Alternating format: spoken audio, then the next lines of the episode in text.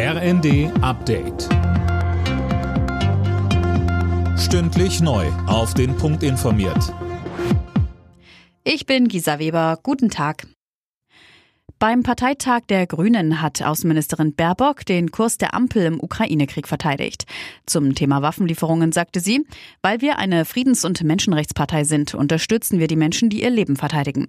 Außerdem rief sie zum Zusammenhalt auf.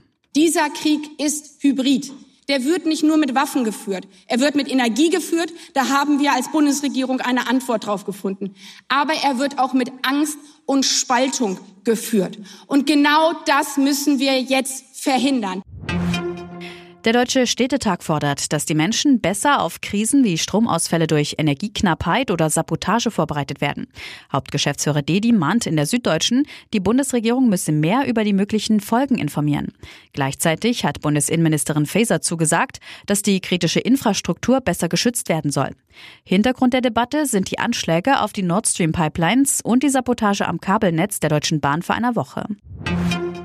Betroffenen mehr Zeit geben und Sammelklagen ermöglichen. Die Antidiskriminierungsbeauftragte der Bundesregierung Attermann fordert schärfere Gesetze gegen sexuelle Belästigung am Arbeitsplatz.